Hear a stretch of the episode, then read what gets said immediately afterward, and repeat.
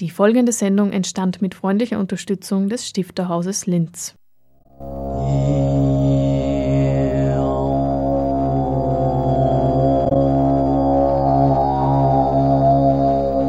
Literatur im Radio.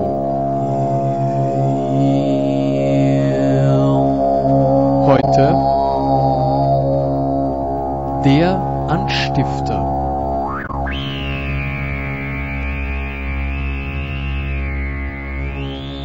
Liebe Hörerinnen und Hörer, ich begrüße Sie ganz herzlich zum letzten Anstifter im Jahr 2014, dem auditiven Literaturmagazin des Stifterhauses im Kultur- und Bildungskanal von Radio Froh.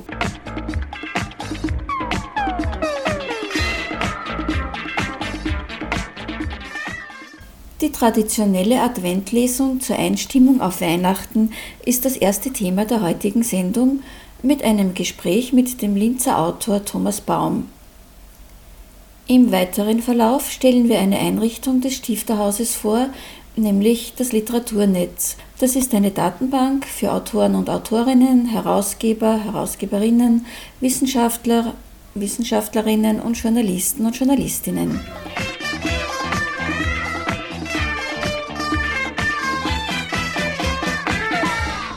Durch die Sendung führt Hannelore Leindecker.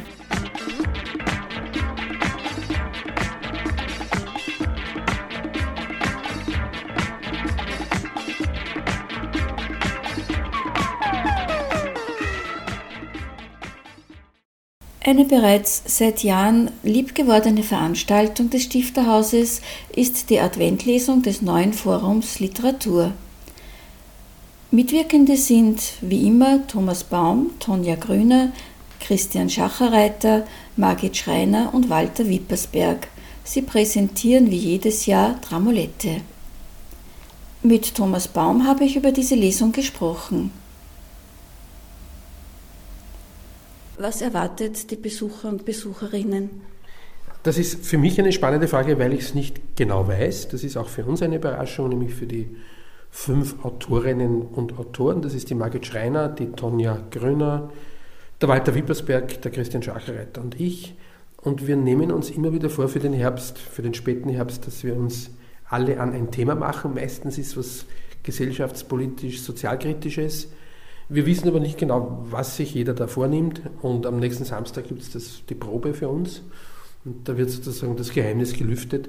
Äh, erwarten kann man auf alle Fälle fünf Dramolette, das heißt kurze Theaterstücke, äh, die wir dort vortragen werden mit verteilten Rollen. Meistens schreiben wir dann gleich auch für fünf Personen, damit alle was zu tun haben beim Lesen. Äh, erwarten kann man auch auf alle Fälle jede Menge Humor. Ähm, das Feine ist, dass das Haus, das Haus der Saal des, Stifters, des Stifterhauses meistens wirklich voll ist. Das heißt, dass auch sehr viele Leute kommen. Ähm, und ich nehme an, dass es wieder fünf Texte sind, die sich an sehr heutigen, auf sehr heutige Themen konzentrieren. Ich kann schon verraten, dass meines äh, sich mit dem Song Contest 2015 beschäftigt und ich nehme fast an, dass sich die anderen da was anderes gesucht haben. Was wäre, wenn da jetzt was Ähnliches äh, käme? Dann gäbe es zwei äh, Texte dazu. Es war zum Beispiel mal zu der Zeit, als Frank Stronach äh, sich vehement in die Politik einmischen wollte, da gab es einmal wirkliches Stronach-Textinflation. Äh, das hat aber überhaupt nichts gemacht, weil es einfach dann eine Betrachtung des Themas aus verschiedenen Blickwinkeln und völlig verschiedenen Zugängen ist. Das heißt, was Weihnachtliches oder Adventliches muss man sich nicht erwarten. Das muss man sich nicht erwarten. Äh, das kann man sich erwarten. Kann aber sein, dass die Erwartung ganz und gar nicht erfüllt wird. Hin und wieder gibt es aber auch weihnachtliche Motive. Aber wie gesagt, das kann ich im Moment überhaupt nicht sagen. Das weiß ich spätestens am nächsten Samstag. Und warum glauben Sie, dass diese Adventlesung so beliebt ist? Ja, ich glaube, dass das ist das, was ich auch von Leuten höre, die dort gern hinkommen und sich das regelmäßig anschauen. Da gibt es wirklich ein Stammpublikum inzwischen und auch immer wieder neue Interessenten. Äh, ich glaube, dass es zum einen äh, der Vortrag ist, also auch die Lesung selber. Äh, wir bemühen uns, das möglichst lebendig zu gestalten. Und dann sicher auch die Bissigkeit der Texte und der direkte Zugriff zu den Themen, die wir da dabei wählen. Es werden ja immer Dramolette äh, präsentiert, eigentlich seit Anfang, soviel ich weiß. Mhm. Haben Sie schon jemals daran gedacht, eine andere, ein anderes Genre zu verwenden? Lyrik oder Prosa würde sich ja auch eignen, oder? Selbstverständlich haben wir daran gedacht und es gibt ja äh, während des Jahres konspirative Treffen unserer Gruppe. Das neue Forum Literatur kommt nicht nur im Herbst zusammen, sondern es gibt mehrere Zeitpunkte, wo wir auch das Jahresprogramm für unsere Zeitschrift 99 besprechen.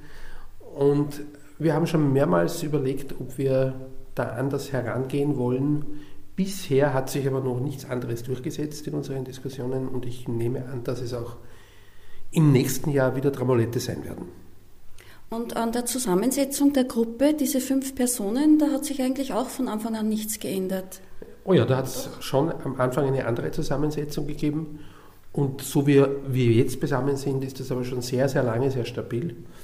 Und wir achten auch darauf, dass der Kontakt hier auf keinen Fall abreißt, sondern sehr regelmäßig ist. Ich würde meinen, dass hier fünf Autorinnen und Autoren sich zusammengefunden haben, die sehr wertschätzend, zugleich auch mit der nötigen Kritik, äh, aber prinzipiell auch sehr professionell mitsammen umgehen können und wo es die auch unter Autorinnen und Autoren sehr oft vorkommende äh, Neidgenossenschaft einfach nicht gibt. Und ist es schon einmal vorgekommen, dass jemand gerne dazugestoßen wäre zu dieser Gruppe? Äh, da hat es schon Ansätze gegeben. Äh, das ist auch etwas, das wir diskutieren. Das ist aber ähnlich wie bei den Tramoletten. Bis jetzt konnten wir uns noch nicht durchringen, das aufzumachen und das hat aber nichts damit zu tun, dass wir sozusagen eine in uns geschlossene Gruppe sein wollen, sondern vor allem damit, dass wir uns sehr, sehr gut verstehen und dass wir auch die Atmosphäre, die sehr lebendige Atmosphäre ähm, die bei unseren Treffen herrscht, dass wir die gern beibehalten möchten.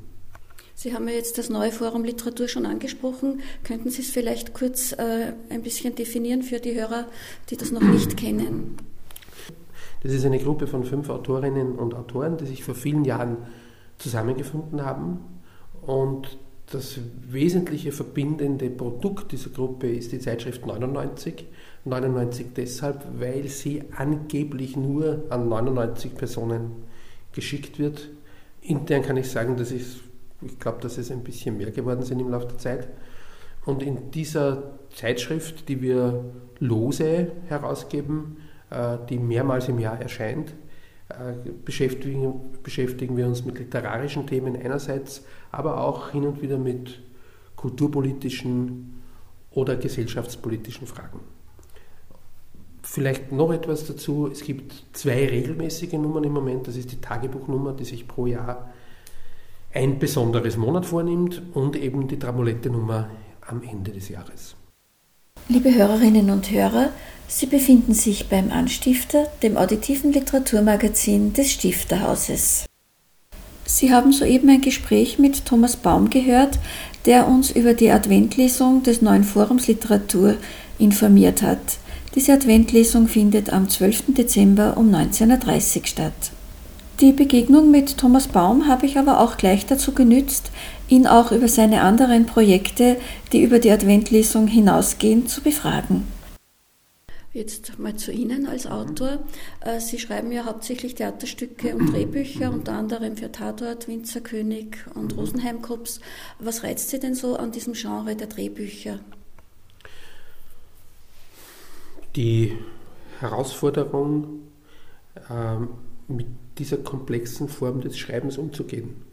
Äh, Drehbuchschreiben ist ähm, eine sehr ökonomische Form des Schreibens, weil man einen bestimmten Zeitrahmen zur Verfügung hat äh, und in diesem Zeitrahmen verschiedene Figuren in 43 oder 90 Minuten durch einen Film, durch eine Handlung, durch eine Handlungsabfolge treiben muss und sie führen muss.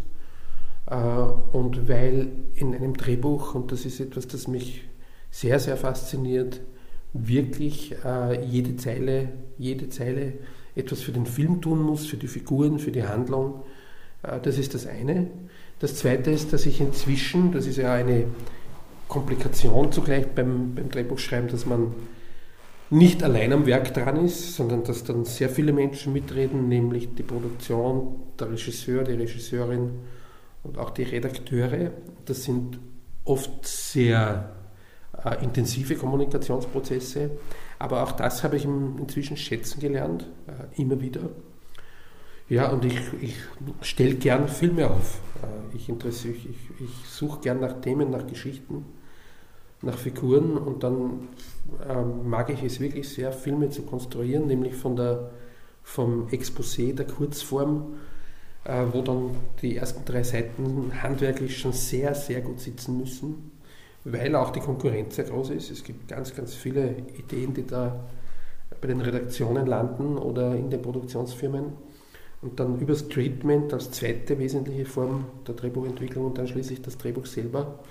Und äh, ich mache das jedes Mal, wenn ich äh, die, die, Titelseite in den Computer tippe und dann äh, das erste Bild innen, Büro so und so Tag. Und dann weiß ich, es liegt eine große Strecke vor mir, nämlich die 108, 110 Seiten, die es braucht, um einen 90-Minuten-Film dann auch auf dem Papier als Drehbuch und als Vorlage für die vielen Menschen zu haben, die sich dann in das Abenteuerfilm hineinwagen. Und muss man das lernen? Ganz zweifellos. Zu meiner Zeit, als ich begonnen habe damit, äh, ich habe meinen ersten Film 1989 geschrieben, da gab es noch ganz, ganz wenig Möglichkeiten, sich fortzubilden. Äh, mein erstes Drehbuch war eines von Erich Hackel, Sidonie, das weiß ich noch, das habe ich vom ORF bekommen. Äh, und inzwischen habe ich selber Workshops ein paar besucht, aber ich habe es mir vor allem selber gelernt durch Lesen, Lesen, Lesen und natürlich auch durchs, durchs Anschauen von Filmen äh, und auch das Analysieren von Filmen. Ich habe dann an der Filmakademie mal eine Vorlesung gehabt zur Psychologie für Drehbuchautoren und äh, unterrichte auch an der, an der Kunstuni in Linz äh, Drehbuchentwicklung. Ähm, da gibt es natürlich ganz, ganz viele handwerkliche Vorgaben. Äh, strukturelle Vorgaben über den Bau einer Szene, über den Bau von Sequenzen, über Dreh- und Wendepunkte, äh, über dramaturgische Notwendigkeiten. Das ist das eine, aber das andere ist, glaube ich, dass es wirklich günstig ist, das Schreiben zu lieben, das Erfinden von Geschichten zu lieben und äh, das Bauen von Figuren zu lieben, weil Filmschreiben, genauso wie das Schreiben von Romanen, aber eben auch auf eine ganz spezielle Art einen sehr, sehr langen Atem braucht. Äh, bei einem Film gibt es Überarbeitungen, man ist oft lange mit diesen Projekten beschäftigt und da muss ich die Figuren und die Geschichten lieben, sonst geht mir irgendwann der Atem aus. Und woran arbeiten Sie jetzt gerade? Beziehungsweise was wird denn vielleicht bald veröffentlicht? Ja, also, jetzt gerade beinahe fertig bin ich mit einem ganz anderen Projekt. Äh, der Alfred Linhardt, das ist der Leiter der Blech, des Blechblasensembles Probras. Der ist vor ein paar Jahren an mich herangetreten, weil er ein Hörspielformat wachküssen wollte aus den 60er Jahren. Das heißt, wer ist der Täter? Äh, das war ein Regionalprojekt damals, äh, ich glaube, im Radio Steiermark. Und das haben wir vor mehreren Jahren auch gemacht. Das ist dann ein Live-Hörspiel geworden im Brucknerhaus mit Probras und dem Wolf Bachofner als Vortragenden. Äh, das würde ich meinen, war ein wirklich sehr, sehr feiner Abend. Und den wiederholen wir, nein, wir setzen natürlich eine neue Folge unter Anführungszeichen fürs Brucknerfest 2015. Es war sehr fein, dass das Brucknerfest, die Lieber da als Kooperations- und Veranstaltungspartner wieder eingestiegen ist und mitmacht. Und da bin ich jetzt gerade am fertig schreiben. Das heißt, der Plot steht, die Geschichte ist fertig. Am Wochenende gibt es noch einmal eine Korrekturphase. Dann geht das zu Probras und zur Regisseurin, das ist die Heidi Leutgeb, mit der ich schon öfter zusammengearbeitet habe. Dann werden wir das nochmal durchbesprechen und äh, dann beginnen die Musiker bereits mit dem Komponieren, weil da auf der Bühne dann der Wolf Bachhofner und Probras diese Geschichte erzählen werden. Ähm, Zugleich entwickle ich gerade zwei Spielfilme, 90 Minuten Spielfilme. Das sind zwei Ideen, über die ich inhaltlich jetzt noch gar nichts sage, aber da bin ich jetzt am, Zusammen am Sammeln von Ideen. Ich entwickle die ersten Figuren, Baustränge. Das macht mir gerade Riesenspaß. Und äh, das macht mir unter anderem Spaß, weil ich nicht unter Zeitdruck bin, sondern mir die Stunden nehmen kann, die ich dafür brauche, damit es dann auch gut sitzt und steht und damit die Geschichte die Essenz hat oder die Geschichten die Essenz haben, die ich, mich, die ich mir dafür wünsche. Und dann bastle ich an meinem nächsten Theaterstück. Aber das ist auch noch in den Anfangsphasen, das heißt, es wird noch eine Zeit brauchen, bis, das, äh, bis sich da der Kern, um den es geht, so wirklich herausschält. Das heißt aber, Sie haben mehrere Projekte gleichzeitig. Immer. Ich habe immer mehrere Projekte gleichzeitig und in den verschiedenen Stadien.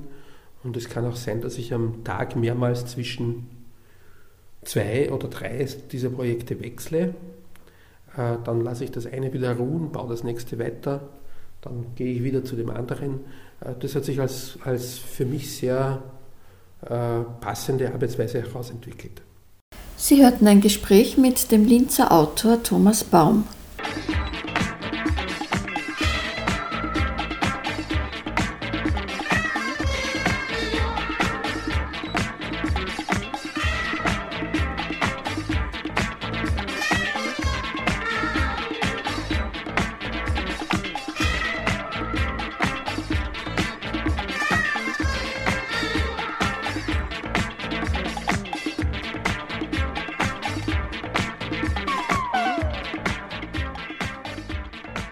Vielleicht haben Sie schon einmal im Internet über einen Autor oder eine Autorin recherchiert.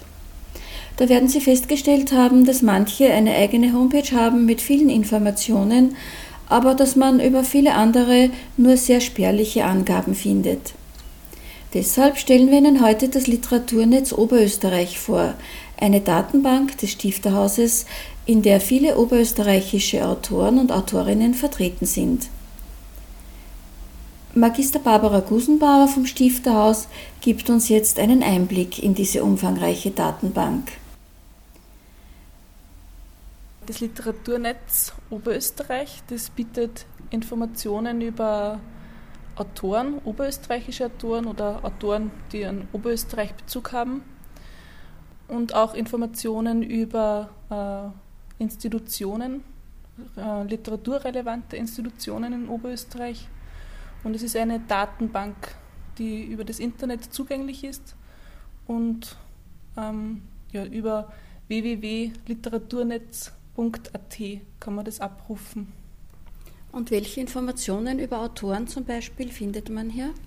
Man findet eine kurze Biografie zu den Autoren, dann äh, Publikationen und auch Hörbeispiele dazu oder Textbeispiele vor allem. Man findet außerdem Mitgliedschaften in diversen Autorenvereinigungen. Man findet weiters ein Foto, die Kontaktadresse.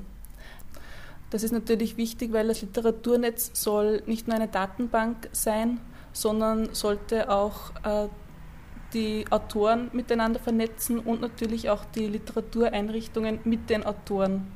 Das heißt vor allem für kleinere äh, Literaturveranstalter kann es sehr interessant sein, dass sie hier eben äh, mit den Autoren direkt in Kontakt treten können oder überhaupt einmal ein Programm zusammenstellen können, dass sie sich hier informieren. Also ich denke da besonders an, an Büchereien, an kleine und diverse andere Literaturveranstalter, die hier sich eben Informationen holen können.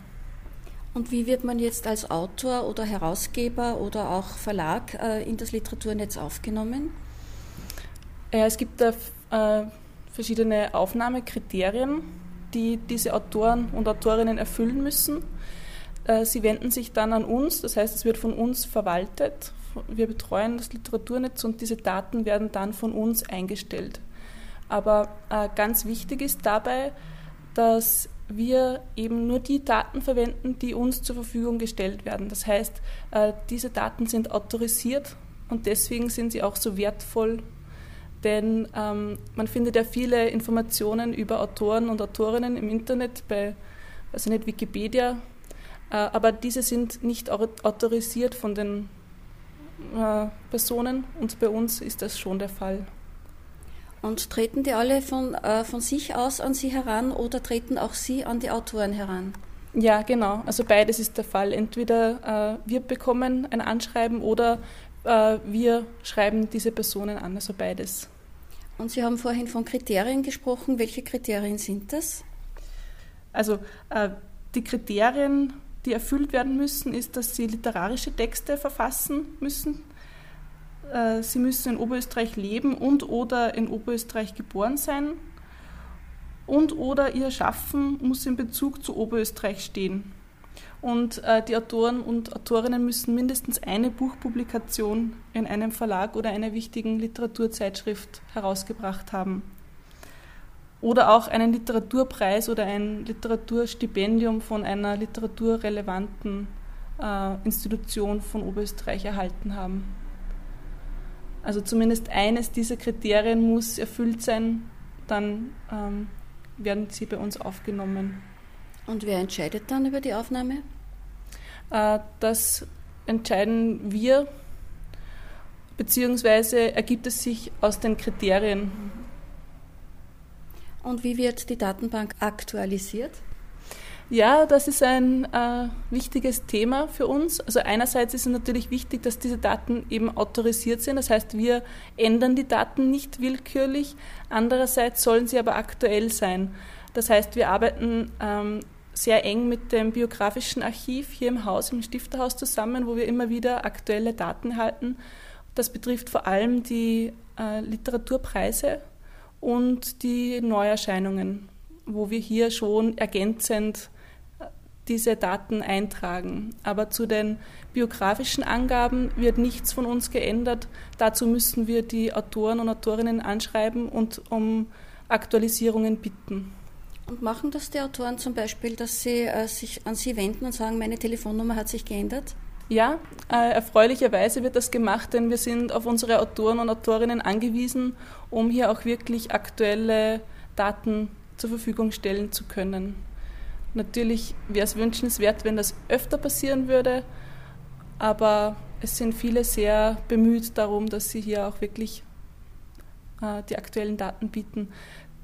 Ich denke, es ist auch wichtig für Sie, dass das aktuell ist, weil eben dann Literaturveranstalter an Sie herantreten können und wenn das aktuell ist, dann ist das viel einfacher.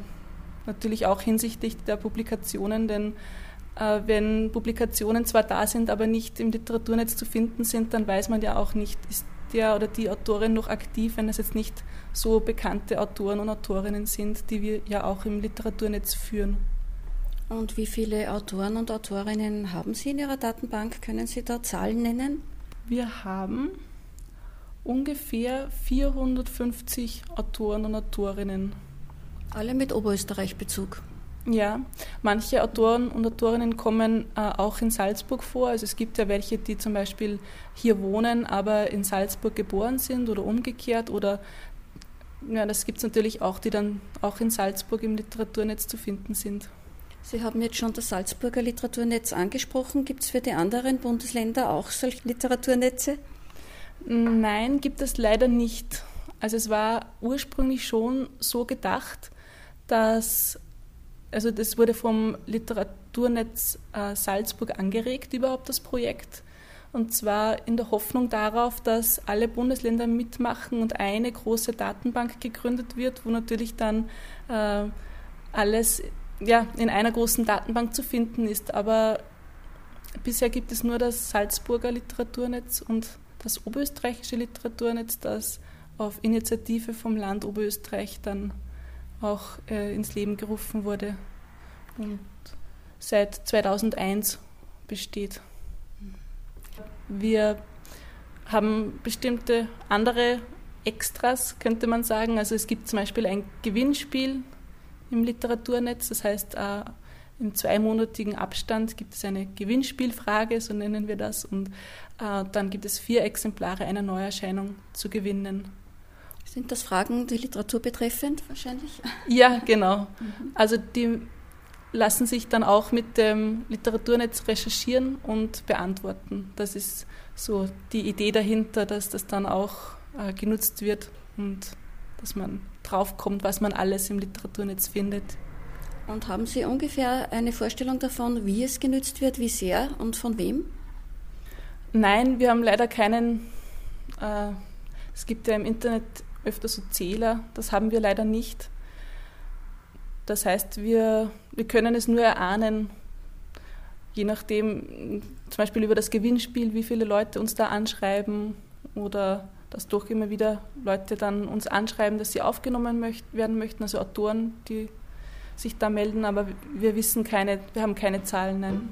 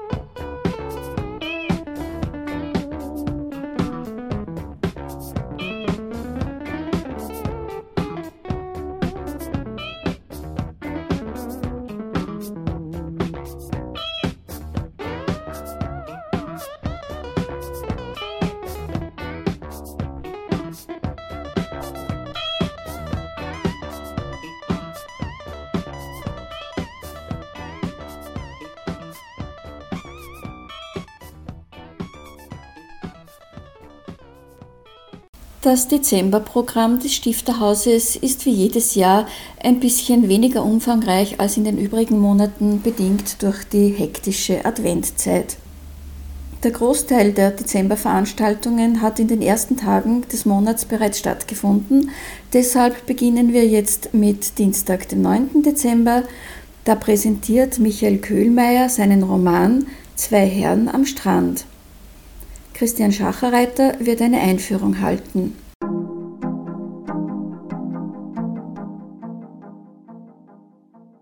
Und am 12. Dezember findet die bereits in dieser Sendung besprochene Adventlesung statt mit Thomas Baum, Tonja Grüner, Christian Schacherreiter, Margit Schreiner und Walter Wippersberg um 19.30 Uhr.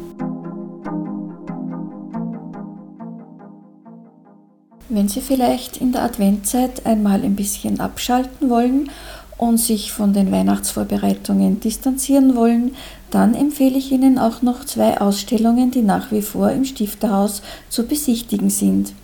Das wäre einmal die Ausstellung Gesammelt, gelesen, gewidmet, Bücher aus Bibliotheken von Schreibenden und die digitale Mikroausstellung mit dem Titel Und die Strömung steht still und das Ufer fließt. Beide Ausstellungen sind außer am Montag jeden Tag von 10 bis 15 Uhr zugänglich. Auf der Homepage des Stifterhauses können Sie sich über die einzelnen Veranstaltungen und die Ausstellungen näher informieren. www.stifterhaus.at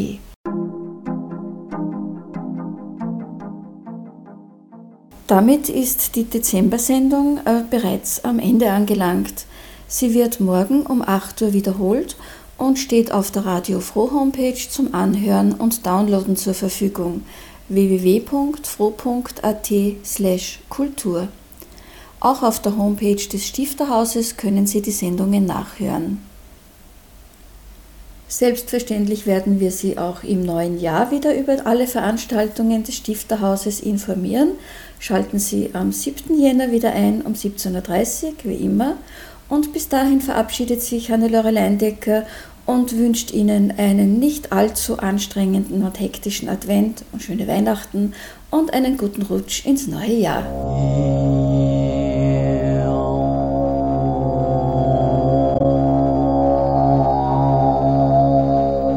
Literatur im Radio.